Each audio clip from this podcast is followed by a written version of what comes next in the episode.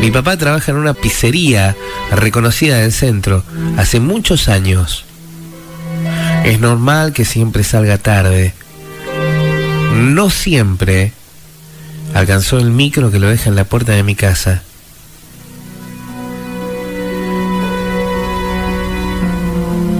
Esa noche jugaba Godoy Cruz por la Copa Libertadores. Habían muchos más clientes que de costumbre. Eso hizo que terminaran muy tarde de trabajar.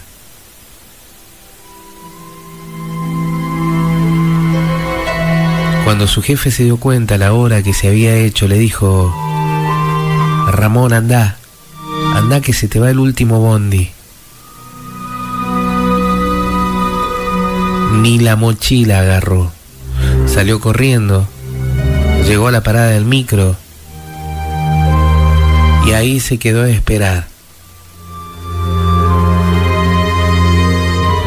Estaba solo, hacía mucho frío. De repente, a unos 100 metros, vio como un hombre delgado, todo vestido de negro, se acercaba tímidamente hacia donde estaba él.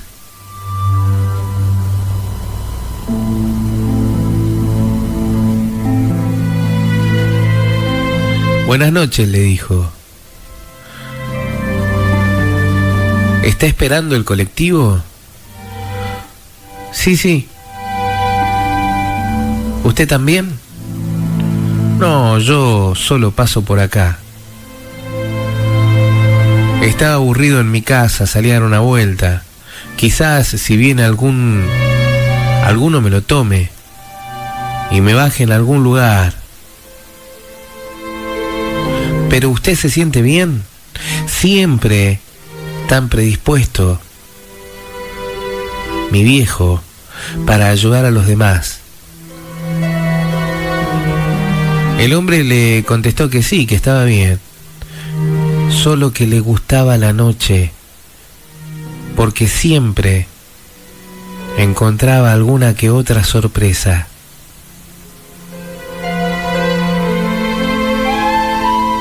El hombre le preguntó a mi papá si él estaba solo. Le dijo que sí,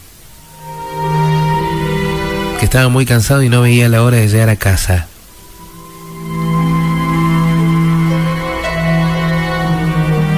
El reloj corría.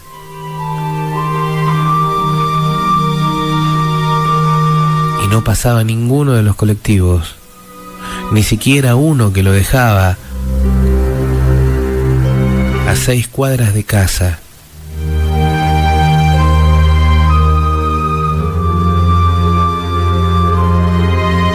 El hombre flaco y alto,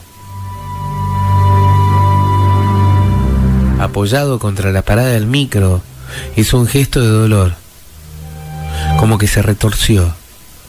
Mi papá le preguntó, ¿se encuentra bien? ¿Necesita algo? ¿En qué lo puedo ayudar? Sí, no sé qué me pasa.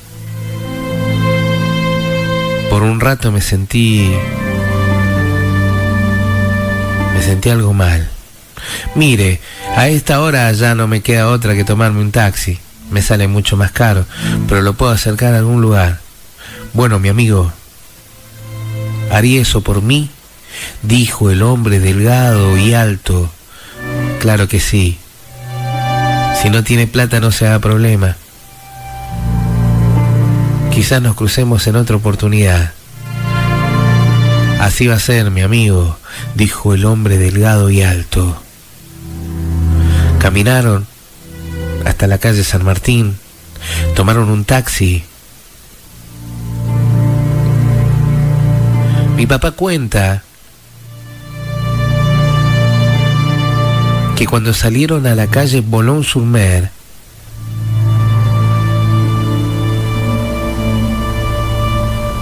cuando iban por el costado del parque, el hombre le dijo, acá está bien, acá me puede dejar. Seguro, mire que lo puedo acercar hasta donde usted necesite. No, no, no, amigo, ya he hecho demasiado.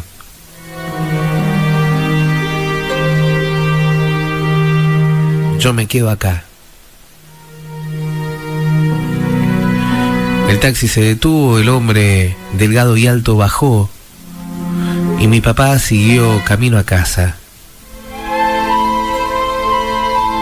Recuerdo que al día siguiente lo contó casi como una anécdota y recuerdo también que mi papá dijo, ese hombre me puso nervioso. Fue algo raro. Pensé que me podía salir con cualquier cosa. La vida de mi viejo siguió normal. Laburando como siempre en la pizzería. Mi mamá haciéndose cargo de la casa, nuestras tareas.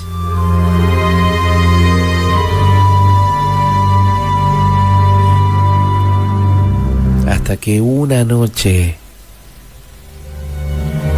de esas frías que abren la tierra, mi papá llegó pálido, totalmente descolocado en estado de shock.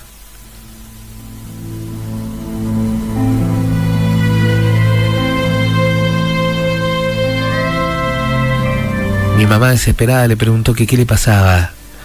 Vi al diablo, estoy seguro que vi al diablo, tengo miedo de lo que nos pueda pasar, pero ¿de qué estás hablando? ¿Qué te pasa? Y ahí mi viejo contó la historia que hizo que por primera vez sus hijos lo viéramos tan vulnerable como un nene de dos años. Contó que salió tarde del laburo, fue a la parada del micro, como cada noche.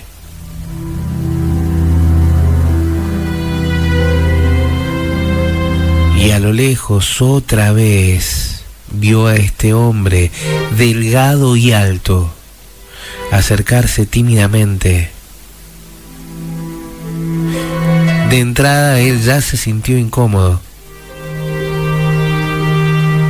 Habían pasado algunas semanas de aquella primera vez donde lo había visto.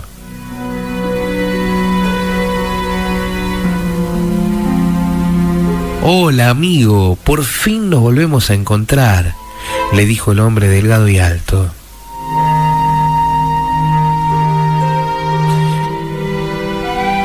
La verdad es que es raro que yo a estas horas ande por acá. Y es raro que también un día como el de hoy, con tanto frío, me haya tocado salir tan tarde del trabajo.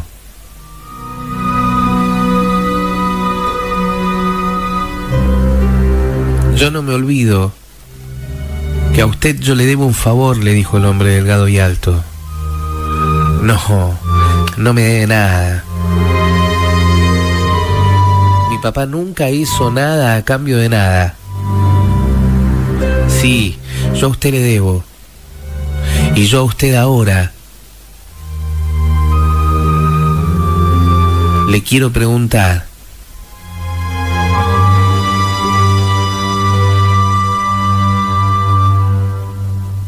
¿Qué desea para el resto de su vida? ¿Cómo? Lo que estás escuchando. ¿Qué querés para el resto de tu vida? Yo te puedo dar lo que vos quieras. No, no. Yo creo que usted se está equivocando. Mi papá pensó que este hombre le estaba insinuando algún tipo de amorío a cambio de dinero, de posesiones. Mi papá, en pocas palabras, pensó que era un hombre gay, adinerado, porque así se veía, refinado, bien vestido. No, no me estoy equivocando. Yo te debo un favor. Y te lo quiero pagar. Usted no me dé nada, quédese tranquilo. Yo no necesito nada. Mi vida está bien como está.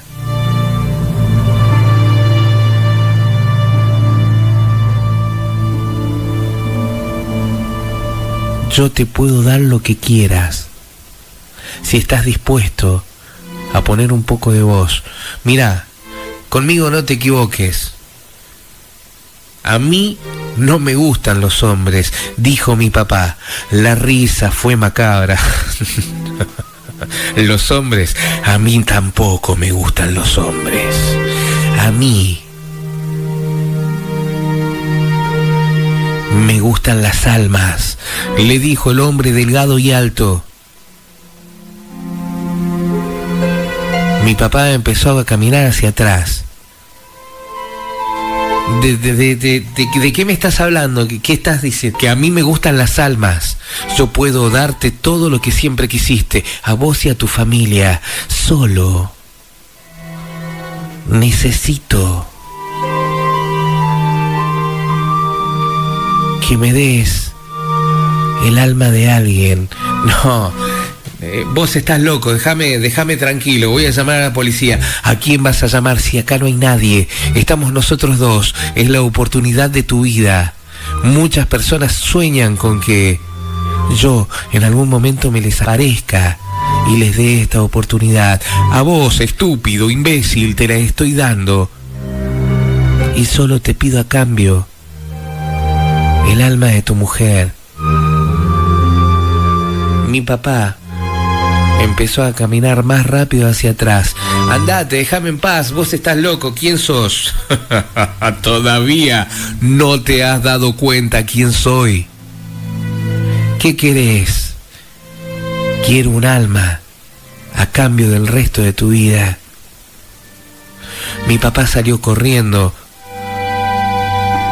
Miraba para atrás y este hombre delgado y alto lo seguía.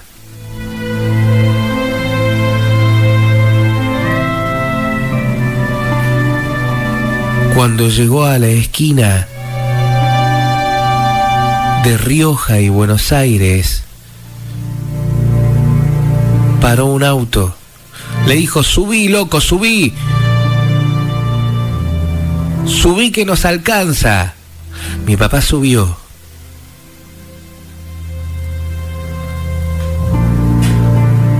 ¿Vos lo viste? Le preguntó al conductor un total desconocido que se había cruzado en el momento exacto. Sí, loco, rajemos de acá. Ese es el diablo. A mí me habían dicho que el diablo anda por acá. Llegaron a mi casa, mi papá se bajó del auto en estado de shock. Cerró la puerta del auto. Buscó las llaves para abrir la puerta de casa quiso agradecer al hombre que lo había sacado de esa situación y el auto ya no estaba. El auto había desaparecido. Mi viejo entró en estado de shock. Estuvo varias horas esa noche repitiendo que había visto al diablo nos hizo cerrar las ventanas, las puertas. Nos juntó a todos en su habitación. Nos pusimos a rezar.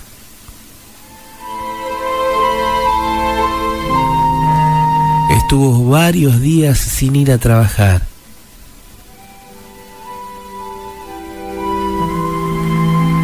Hasta que de a poco el miedo se le empezó a ir, pero mi viejo desde aquel día ya no es el mismo. Mi viejo hasta el día de hoy asegura que estuvo mano a mano con el mismísimo diablo.